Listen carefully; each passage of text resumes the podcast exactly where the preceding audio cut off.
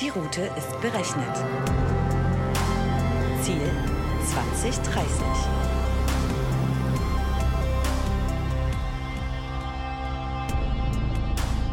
Hallo und herzlich willkommen zu einer neuen Folge Road to 2030, dem Podcast zu Technologie und Gesellschaft von Dell Technologies. Wir haben heute zwei wunderbare Gäste bei uns. Zum einen Ulrike Rüger, Senior Director Direct Sales und Head of Business Unit Client Solutions bei Dell Technologies. Und zum anderen Peter Moy, Technology Advisor Cyber Security und Compliance von Microsoft. Ich bin Christina und ich begleite heute gemeinsam mit Stefan den Ausflug gemeinsam ins Jahr 2030. Seid ihr bereit? Oh ja. Dann anschnallen. Mhm. Stefan hat unser Podcast-Mobil schon startklar gemacht. Hallo Stefan.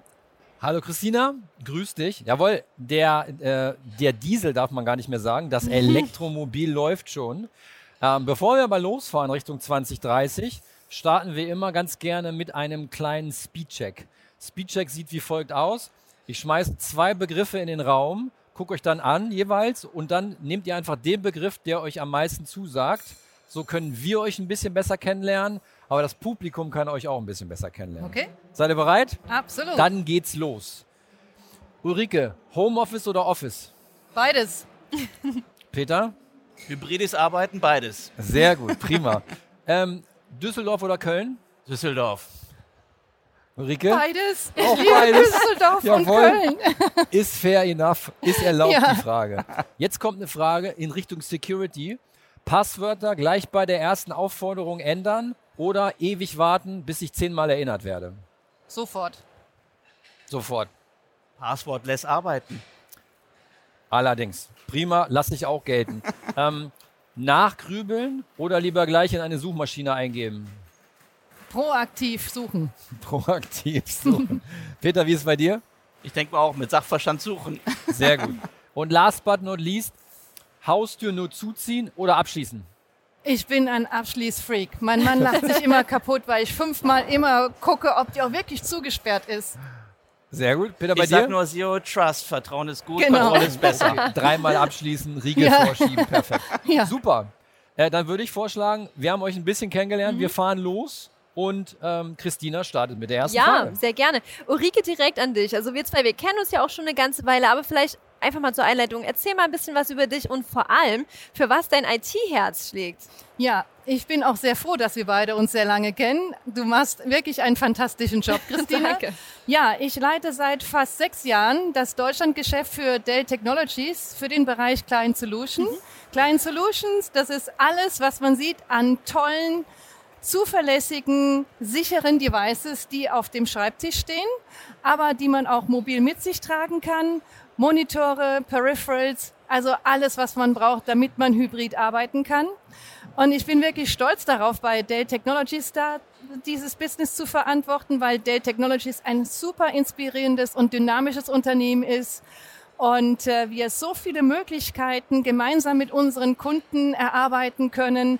Und das ist auch gleich schon die Brücke zu, wofür schlägt mein Herz. Wenn ich mir anschaue, welche tolle Projekte wir mit unseren Kunden gemeinsam stemmen dürfen, das gibt mir die Möglichkeit, schon in die Zukunft zu gucken. Eigentlich lebe ich Ja. in der Zukunft und das ist das Tolle an meinem Job, ja, Einblicke zu bekommen in alle Industriesegmente. Womit beschäftigen sich die Kunden? Welche kreativen Ideen haben sie, ja? Und wie könnte die Welt von morgen ausschauen? Das stimmt, man ist immer up to date. Ja, Passt doch großartig in unser äh, Slogan Road to 2030, von daher prima. Äh, Peter, wir haben ein bisschen recherchiert natürlich im Vorfeld Oha. und da kam Folgendes bei der Recherche raus. Ist es wirklich so, dass du seit 32 Jahren und vier Monaten bei Microsoft bist? Das, Das hört sich so ein bisschen so an, als wenn du gleich nach dem Kindergarten angefangen hast. Ich habe nicht geschummelt, es ist wirklich so. Das ist richtig. Und ja, mein Herz schlägt genau für Microsoft und für die Kunden und die Partner, die da draußen sind. Über 220.000 liebe, talentierte Kollegen weltweit. Und wir bedienen international, global agierende Unternehmen von Asien bis zu, nach Amerika, den ganzen europäischen Markt. Und ja, Customer Success nach vorne zu treiben mit neuen Technologien, zusammen mit Partnern, das zum Leben zu erwecken, dass wir sicher und compliant sind. Das ist eigentlich meine Passion und dafür lebe ich. Sehr schön. Da würde ich gerne noch mal eine Stufe tiefer ein, reingehen und zwar 32 Jahre, vier Monate ist eine lange Zeit. In der Zeit hat sich die IT-Welt, glaube ich, 50.000 Mal gedreht. Was waren so deine wichtigsten Stationen bisher bei Microsoft und was war vielleicht auch die Konstante, die du während der Zeit erleben durftest? Ja, ich denke mal, wie Bill Gates wir schon gesagt, der PC on every desk war das eine, Information at your fingertips waren die zweiten. Wir haben immer solche kleinen Visionen gehabt und es gab kein Internet, als ich angefangen habe. Es gab keine Smartphones, ja, keine kleinen Servertechnologien. Ja, ich habe mit Windows 3.0 zum ersten Mal das Produkt dann auch im Support bedienen dürfen, technisch. Und wenn man die Entwicklung heute sieht, wo wir heute stehen, äh, und dass wir hybrid arbeiten, dass wir reisen und unterwegs sind, erreichbar sind, ja, ob jetzt Schüler, Studenten, Erwachsene im Berufsleben, im Privatleben, das alles miteinander verschwimmt. Es ist ein stetiger Wandel und mhm. den muss man mitnehmen. Es ist ein ständiger Lernprozess. Und wenn man noch genug Flausen hat und das mittreibt, dann ist man genau richtig in der IT, das für die Kunden gerne zu machen. Sehr gut. Das ist auch ein, ein ähm, gutes Thema, was du angesprochen hast, diese Weiterentwicklung. Und ich glaube, Cybersecurity war früher noch nicht so das Hauptthema. Ja. Erzähl doch einfach mal ein bisschen von den Anfängen. Ja, wie sind die Anfänge gewesen? Ähm, mit PC das zu supporten, Windows, Office. Es gab auch kein Office, es gab einzelne Produkte, Excel und Word oder WinWord, dass es gekommen hm. ist. Die DOS-Ebene, ja, wer kennt heute noch schon DOS? Hm. Ja, und wer kennt, wie ein PC von innen überhaupt aussieht? Ja, wie man ein PC zusammenbaut. Denn alle arbeiten mit den kleinen schicken Devices, ja, Tablets und Smartphones, aber weiß jemand, was das wirklich ist? Eingabe, Ausgabe, Prozessor. Und wenn man das aber versteht und das dahinter schaut, ist die PC Area over, war immer lange Frage insofern. Es gibt noch eine schöne S-Kurve, wann etwas vorbei ist. Und ganz ehrlich, wir arbeiten heute noch mit Laptops, ja, wir arbeiten heute mit Tablets und Smartphones. Es sind mhm. Clients, es sind Peripherie der Endgeräte. Und das, was man heute sieht, insofern, ähm, wie melden wir uns denn an? Wo legen wir denn unsere Daten ab? Ja, früher war das jetzt die kleine Festplatte, ja, mhm. 10 Megabyte, ja, und noch weniger, 20 Megabyte, ja, und dann sind wir in Gigabyte, in Terabyte-Ebenen jetzt gelandet. Die Reise geht ja unendlich weiter. Mhm. Und jetzt legen wir unsere Daten, ja, nicht mehr mit CDs und VS-Kassetten oder Schallplatten. Es wird gestreamt. Die Daten mhm. liegen in der Cloud. Und das ist gängig für jeden äh, ich sage, wir Jugendlichen, da sagen, wie CD, was ist denn das? Wo tue ich denn das rein? ja. ja. oder eine Schallplatte, wie bediene ich das? Hast du überhaupt einen Schallplattenspieler? Eine Kassette, eine Diskette, ja, dreieinhalb Zoll, fünfeinviertel Zoll. Mit den Medien sind sie ja gar nicht mehr vertraut. Und das heißt, wir leben in der Cloud mhm. und jemand, der sagt, ähm, ich habe mit Cloud nichts zu tun, da frage ich als erstes, hast du ein Smartphone? Ja, wo liegt denn deine Identität für dein Apple-Phone oder dein Google Android-Phone? Wo liegen deine mhm. Applikationen? Wo liegen deine Daten?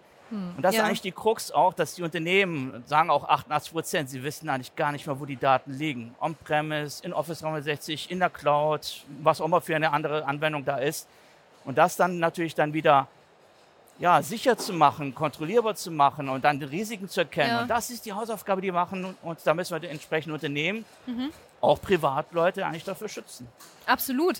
Und ähm, um auch jetzt mal den, den Bogen zu spannen in Richtung Hybrid Work, also wirklich das Arbeiten von überall an verschiedenen Standorten, was jetzt auch mit der Pandemie gekommen ist, ist ja die Frage, was ist denn jetzt wirklich die Herausforderung von den Unternehmen bezüglich Security und Hybrid Work? Also die Frage geht gerne an euch beide.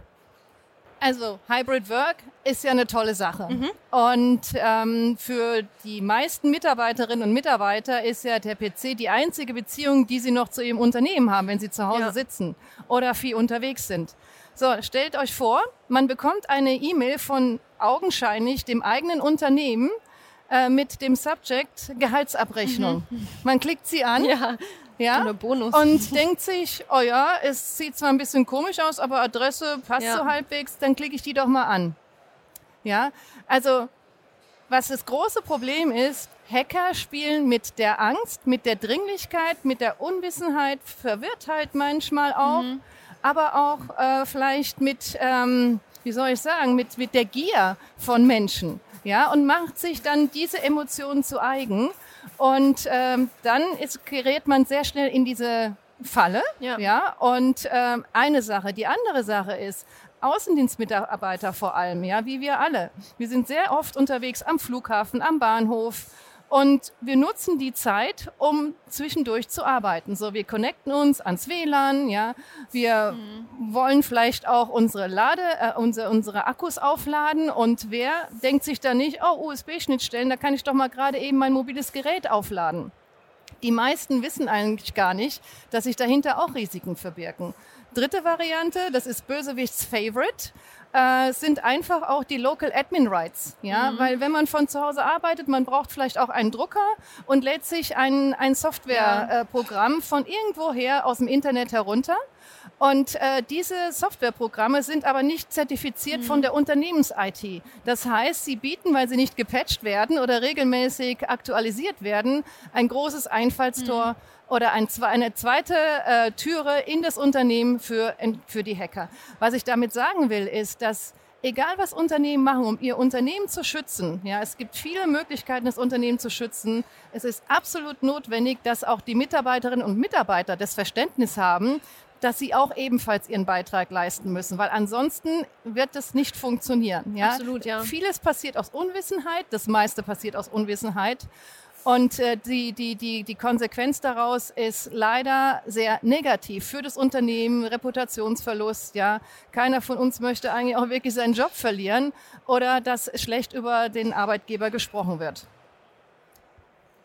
Peter, steigen wir mal ein. Aus deiner Sicht so als Security-Experte, Gibt es einen Standardfahrplan von Cyberkriminellen? Also gibt es immer wieder bestimmte Einfallstore oder Optionen, die sie nutzen? Und äh, was kann man dagegen tun?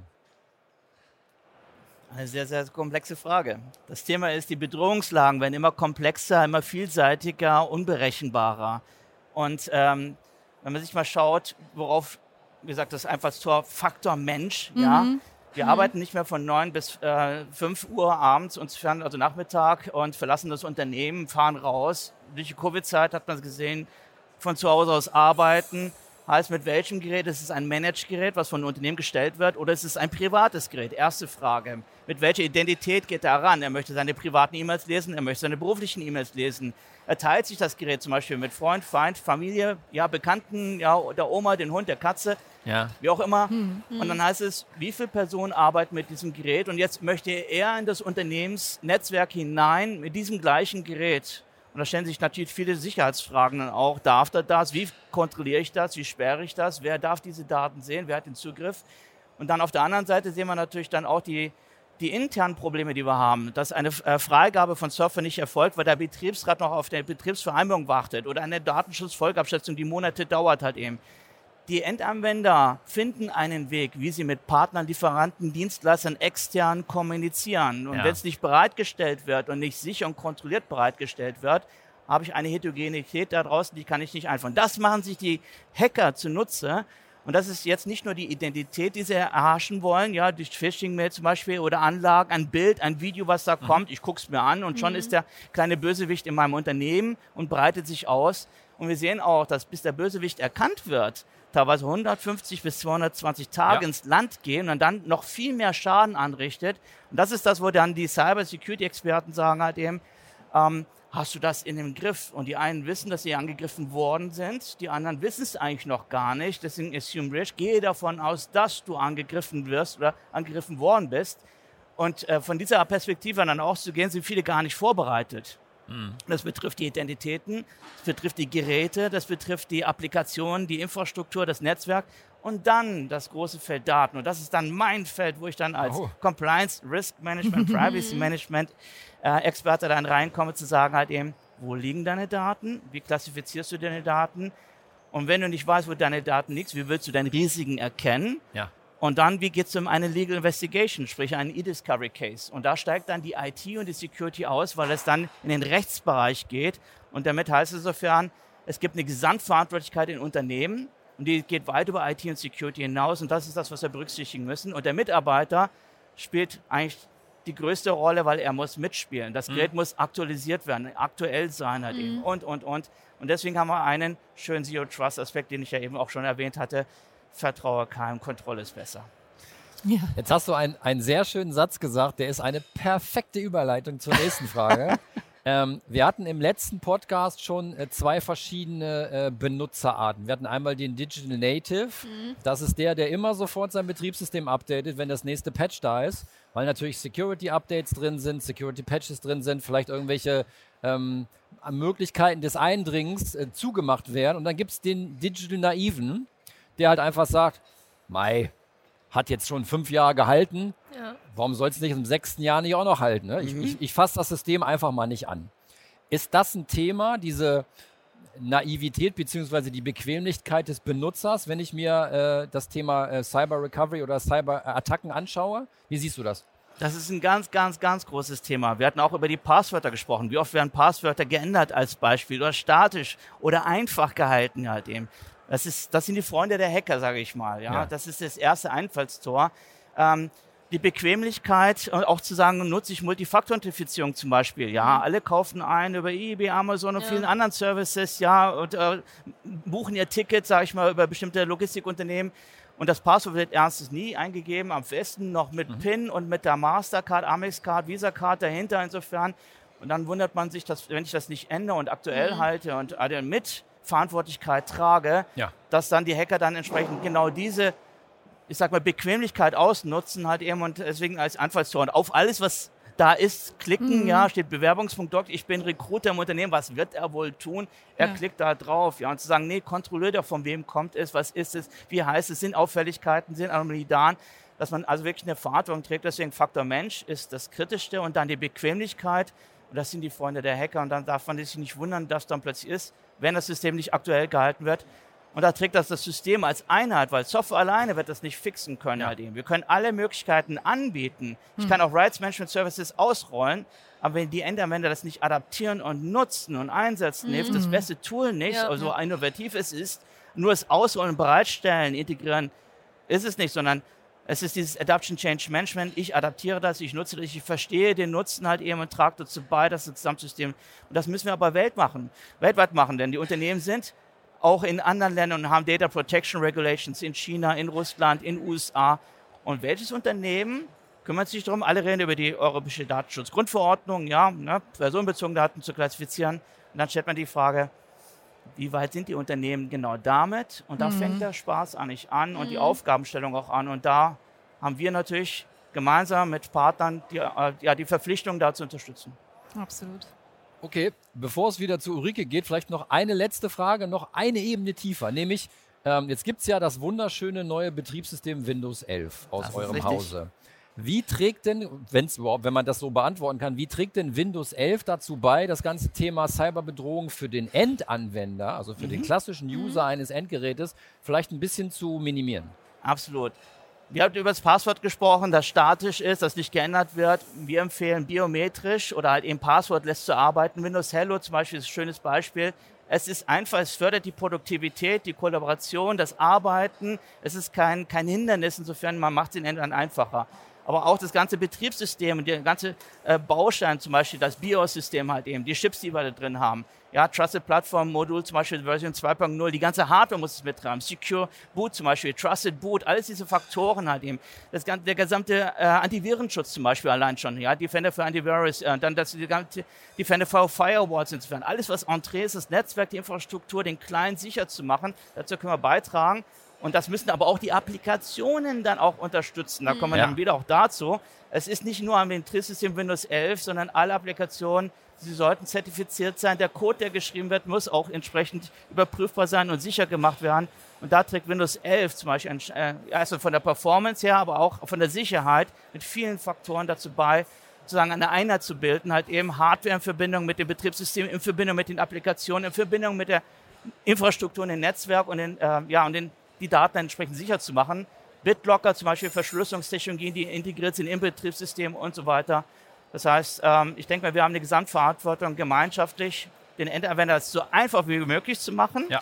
aber Sicherheit und Compliance so hoch Ja. wie möglich zu steigern und ohne dass er es eigentlich merkt, aber dann entsprechend ihn dabei zu unterstützen. Und du hast jetzt an der einen oder anderen Stelle schon das Thema Zero Trust angeteasert. Wirklich nochmal ganz grundlegend für alle. Definier das mal. Was ist Zero Trust? Zero Trust, ich erkläre es immer mit sechs Türchen. Äh, sechs Türchen ist, wenn, wenn ich ein Haus habe, du hast es eben erwähnt halt eben, und ich schließe nur die Haustür ab. Aber die Fenster und die anderen Türen Ja. lasse ich alle offen, dann brauche ich über Zero Trust nicht zu sprechen, weil ich habe sechs Türchen und ich muss alles schließen. Und das heißt, äh, ich habe die Identitäten, ich habe meine äh, Endpunkte, meine Geräte, ich habe meine Applikation, ich habe meine Infrastruktur, mein Netzwerk und meine Daten. Das sind die sechs Türchen. Und es gibt so viele Security-Werkzeuge da draußen, die bilden aber keine Einheit, geben die Signale nicht an den anderen. Ja? Man vergleicht dann ein gutes Produkt mit einem anderen Produkt, aber zu sagen, und was machst du mit den anderen fünf Türchen? Ja. Und das muss eine Einheit bilden. Und darüber baue ich dann ein sogenanntes Secure Operations Center, das die Signale erfasst. Wenn wir überlegen, dass wir mit weltweiten Kunden arbeiten, dass wir Trillionen, 24 Trillionen Attacken pro Tag abfangen für unsere Kunden halt eben. Das sind alleine, was waren das? Äh, neun äh, Milliarden äh, Attacken im Endpunktmanagement, ja, wo wir die, die geblockt haben. Dass wir sagen, wir haben 31 Milliarden Identity Threats geblockt halt eben. Wir haben 32 Milliarden pro Tag wohlgemerkt halt eben an E-Mail Threats geblockt für unsere Kunden. Und egal, ob der jetzt in, in Asien oder USA ist, Data Center müssen übergreifend arbeiten. Ja. Auch die Storage und wo die Daten liegen, die Archivierung, die Backup-Systeme, das muss eine Einheit bilden. Und deswegen sage ich einfach, Security ist nicht einfach so, ja, ich habe ein Endgerät, ich habe ein, tolles Betriebssystem, sondern die gesamte Strecke, die gesamte Cybersecurity-Landschaft muss eine Einheit bilden. Dann kann ich dann auch sagen, halt eben, ich werde safe, aber das Rennen geht weiter, weil die Bedrohungslagen werden immer vielfältiger, ausgetüffelter.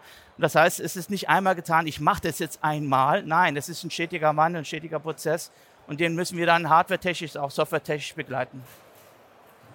Okay, ähm, danke Peter. Gerne. Die Frage, die ich mir aber noch stelle, ähm, Ulrike, auch in deine Richtung, wie machen wir das bei Dell Technologies bezüglich Zero Trust? Wie setzen wir das um oder was gibt es vielleicht auch noch aktuelle News über das Thema? Ja, da gibt's tolle News. Und zwar ab nächstem Jahr, 2023, bieten wir unseren Kunden einen äh, Zero Trust Competence Center an. Das heißt, Unternehmen haben fortan die Möglichkeit, ihre ähm, IT-Environment oder Teile daraus über Dreamport zu prüfen. Dreamport ist äh, einer der oder der führende Cyber Security ähm, Hilfe nochmal mit Cyber Security. Anbieter? Anbieter? Nein, nicht Nee? Anbieter, Forschungseinrichtung, Ah. genau. Ah. Cyber Security Forschungseinrichtung des US-Außenministeriums. Entschuldigung, des US-Verteidigungsministeriums. Das heißt, super, super zertifizierte Umgebung, in dem man wirklich auch testen kann mit unseren Spezialisten, hat man alle Eventualitäten geprüft. Das ist eine Sache. Die andere Sache bei den schicken Devices ist, wir haben schon seit längerer Zeit das Thema Safe Bias neu hinzugekommen, haben wir jetzt auch die Möglichkeiten, ab Werk die Ports zu deaktivieren, um sicherzustellen, dass keiner in irgendeiner Form während des Transportes Einfluss auf die BIOS-Einstellungen haben. Und zusätzlich haben wir dann noch äh, neue manipulationssichere Labels oder Sicherheitslabels, um wirklich end-to-end verfolgen zu können, hat sich jemand an der Box zu schaffen gemacht Ah. oder nicht. Okay. Perfekt. Spannend. Was gibt's noch? Wenn es noch was zu erzählen gibt aus dem Hause Dell Technologies? Was gibt es noch? Ja, natürlich, was wir als Dell Technologies natürlich unseren Kunden mit an die Hand geben, ist, dass wir das Thema ganzheitlich betrachten. Das heißt, man darf nicht nur einzelne Aspekte berücksichtigen, ja, dass man sagt, okay, man, man sichert das Frontend, weil man eben, wie man gehört hat, auch da die, die, die größte, ähm, wie soll ich sagen, Schwachstelle hat, weil über 95 Prozent der Angriffe passieren immer noch am Endpoint. Aber wichtig ist, wie ich gerade gesagt habe, Datenschutzmechanismen integriert in unsere Produkte, ein Thema. Wir brauchen aber auch die entsprechende Software zur Erkennung ähm, möglicher Angriffe oder auch herauszufinden, seit wann sind denn hier die Einbrecher bei uns im Haus, wo muss ich denn konkret suchen? Und natürlich dann eben auch einen Recovery-Plan im, im Falle eines Angriffs, um die Daten auch schnellstmöglich wiederherstellen zu können. Das ist einfach das, was wir unseren Kunden wirklich ans Herz legen. Denn nur einzelne Aspekte, dann hat man Schwachstellen. Und Ja. da ist einfach auch das Thema, man muss gemeinsam miteinander arbeiten. Und ich fand es gestern sehr spannend. Wir hatten ein Meeting mit Microsoft, wo man dann sich auch austauscht, ja, und wo man wirklich sagen kann, welche Erfahrungen habt ihr, welche Erfahrungen haben wir, lasst uns das zusammenbringen. Nur diese Crowd-Informationen, die helfen unseren Kunden, weil unsere Kunden verstehen natürlich die Herausforderung zum Thema Security. Oft hapert es aber an der Umsetzung, weil sie einfach vielleicht nicht das notwendige IT-Personal haben, ja, oder aber auch ähm, nicht das Verständnis bis dahin haben, dass, wie anfangs auch gesagt, sie dafür Sorge tragen müssen, dass die Mitarbeiter auch wirklich mit daran arbeiten. Wie zum Beispiel bei Dell Technologies im letzten Monat war bei uns der Monat Security. Und wir lernen schon teilweise spielerisch in Trainings, wie man auf solche Attacken aufmerksam wird, ja, wie man dagegen ähm, eine, eine gewisse Sensibilität entwickelt und dann auch noch sagen kann, ah, ich habe dich, ich habe dich gefunden, dich klicke ich nicht mhm. an, ja, und es macht dann auch wirklich ja. Spaß. Das ist extrem wichtig. Ja. Wie sieht denn jetzt, jetzt sind wir ja nicht ohne Grund hier heute zusammen, Dell Technologies und Microsoft, wie sieht denn aus äh, deiner Sicht, Peter, die Kooperation zwischen Microsoft und Dell Technologies speziell im Hinblick auf Security aus? Es gibt zwei Aspekte. Das eine ist Datenschutz und Datensicherheit. Und die meisten Unternehmen kümmern sich sehr viel um externe Angriffe, aber wir reden auch über interne Angriffe. Und wenn wir über die internen Angriffe, ich sag mal Datendiebstahl sprechen, halt eben durch Personen, die unzufrieden sind mit ihrem Arbeitsplatz, die Wechsel, du hast es heute auf der Bühne auch vorgestellt, ähm, dass Daten mitgenommen werden. Und wenn ich sie nicht weiß, wo sie liegen, wie ich sie klassifiziere, und das ganze Thema Data Protection spielt eine ganz wichtige Rolle halt eben. Wie schließe man Daten? Wie machen wir ein Assessment zum Beispiel, ein Zero Trust Assessment, ein Compliance Assessment, ein Cyber Security Assessment. Das sind alles Dienstleistungen, Offerings entsprechend, die wir partnerschaftlich insofern unseren Kunden auch anbieten. Mhm. Und das heißt, die Bedrohungslagen erstmal zu erkennen, die Risiken intern und extern zu kennen, dann wo werden Daten abgelegen, das ganze Backup, Archivierung, Storage-Thema, auch dort halt eben haben wir sehr viele Anknüpfungspunkte das heißt, ähm, ein rundum glücklich Paket zu machen, erstmal zu sagen, welche Ist-Aufnahme machen wir, das Assessment insofern, dass dann die Offerings erstmal anbiete und dann zu sagen, ich gebe dir Hilfestellung halt eben mit den entsprechenden Werkzeugen, die du schon erworben hast, die im Betriebssystem drin sind, die in der Cloud angeboten worden sind, aber dann auch zu sagen, mit bestimmten Funktionalitäten kannst du diese und jene Lücke noch schließen, sage ich mal, mhm. das Loch entsprechend stopfen und dann zu sagen, hm, vielleicht musst du aber auch Prozesse oder halt eben die Organisation ändern oder andere Dinge ändern, halt in langfristig gedacht. Und das ist das, wo wir dann partnerschaftlich zusammen unsere Kunden, unsere gemeinsamen Kunden dann entsprechend bedienen können und besser bedienen können, wenn wir die Karten auf den Tisch legen und sagen halt eben, das ist unser Konzept, das ist unser Offering halt eben, wo wir die Dienstleistung, was die Delivery betrifft, das ja. heißt das Ausrollen, aber auch halt eben die neuen Updates, die Roadmap eben mal an die Hand geben, zu sagen, halt eben, da geht die Reise hin und wir nehmen dich mit auf die Reise gemeinsam. Mhm. Genau. Ich denke, dass ganz, ganz wichtig ist, zum Beispiel, das hatte ich eben noch vergessen, das Thema Advisory Services. Einfach unseren Kunden auch helfen, herauszufinden, wo haben sie noch Schwachstellen, wo ja. kann man helfen und äh, mit unseren Experten auch daran arbeiten, diese Richtig. Schwachstellen einfach zu schließen, ja. aber gemeinsam eine Roadmap aufzubauen, wie schaffen sie es, ihr Unternehmen auch entsprechend sicher ähm, ähm, in, die, in die Zukunft zu leiten. Mhm. Das ist auch ein perfekter Einstieg zu unserem Ausblick, denn wir haben ja jetzt gehört, dieses ganze Thema Cyberkriminalität wird zunehmen, es wird nicht einfacher. Mhm. Mit welchen Attacken müssen wir denn wirklich auch in Zukunft rechnen? Wie gesagt, es gibt nicht die Attacke, ja, und das Identitätsmanagement ist da, glaube ich, das Key-Thema, Identity Access Management. Jeder hat die Verantwortung, äh, seine Identität zu schützen. Äh, wir können ihnen dabei helfen. Mhm. Aber wie gesagt, wir gehen davon aus, dass schon ein Breach passiert ist, ein Vorfall passiert ist. Mhm. Und das zu erkennen, also das ganze Hunting und dann zu sagen, halt eben, wo hat er sich denn ausgebreitet insofern, weil er fängt ja mit der Identität an will dann an das Device ran, will an deine Credentials ran, will an deine Daten ran, will an deine Infrastruktur ran, will also die Kontrolle komplett übernehmen. Wie weit ja. ist er denn schon gekommen? Und wir müssen ihm so viel Hürden wie möglich dann reinwerfen. Das sind ganz viele Barrieren. Und wo er jetzt einsteigt, ob er über die Identität reingekommen ist, über die Applikation, die Infrastruktur, das Netzwerk und die Daten, ist er vielseitig insofern. Und das ändert sich auch immer. Ja, und deswegen, ähm, wenn ich sage, jetzt Aktualisierung einer Hardware, der Virenscanner, wie aktuell ist denn der Virenscanner? Und dann heißt es, ja, Faulheit vielleicht, ja, mache ich morgen, am besten, am besten gar nicht, halt eben, es ist aufwendig. Und dann sagen wir, dann darf ich mich nicht wundern. Es gibt Patterns, es gibt äh, Scanner insofern, bekannte Viren, aber es gibt so viele unbekannte Viren, mhm. wo ich noch keinen Schutz habe halt eben. Aber darauf muss ich dann sagen, okay, da kommt ein Attachment rein, wir schicken es für uns in unserem Data Center in sozusagen ein kleines Vorzimmer ja, so ein Detonation Chamber, lass es dort krachen, aber nicht am Arbeitsplatz, ja. nicht im Unternehmen, sondern wir übernehmen die Verantwortung, schicken das dann, wenn es einen Bösewicht hat, einen in die Quarantäne. Und damit, das ist etwas, was die Kunden auch verstehen müssen, dass die Cloud dabei hilft, dass ich das On-Premise in meiner kleinen Firewall gar nicht mehr leisten kann, diese Vielseitigkeit, diese Häufigkeit und diese Aggressivität, die da draußen herrscht. Und das ist das, wo wir dann, wie gesagt, im Data Center arbeiten, zusammenarbeiten, das sind 8500 Cybersecurity-Experten allein bei Microsoft halt eben, die wir genau unterstützen, Research-Kollegen halt mhm. eben, das zu verfolgen, halt eben an den Kunden dann aber auch Kunst zu tun. Hey, da ist was passiert, das mhm. soll bei dir aber nicht passieren. Und das ist der Verbund von den Datacentern, die weltweit existieren. Und das ist das, was Microsoft eigentlich ausmacht halt. Und da spielt die Hardware serverseitig, clientseitig halt eine riesige Rolle. Absolut.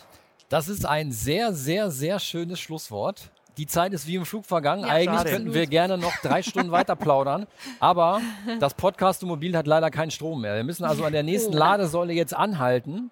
Wir können zusammenfassend sagen, und das ist eigentlich auch ein wichtiger Punkt im Podcast immer, wir lernen immer eine ganze Menge. Wir haben Ja. heute Ja. wieder gelernt, dass es gar nicht darum geht, dass Angreifer in unser Unternehmen kommen, sondern dass die meist eigentlich nur darum geht, wie lange sind sie schon im Unternehmen, wie kriege ich es raus, dass das Thema Faktor Mensch auf jeden Fall ein entscheidender Faktor ist, dass es gar nicht darum geht, äh, immer nur ums Betriebssystem, sondern teilweise sogar um Schichten darunter. Und wir haben festgestellt, dass wir mit Dell Technologies und Microsoft eigentlich einen super Partner, eine super Partnerschaft auch haben, um genau das unseren Kunden rüberzubringen. Sie haben Ihr Ziel erreicht. Wir sagen ein großartiges Dankeschön an Ulrike, an Peter. Vielen herzlichen Schön, Dank. dass ihr dabei wart.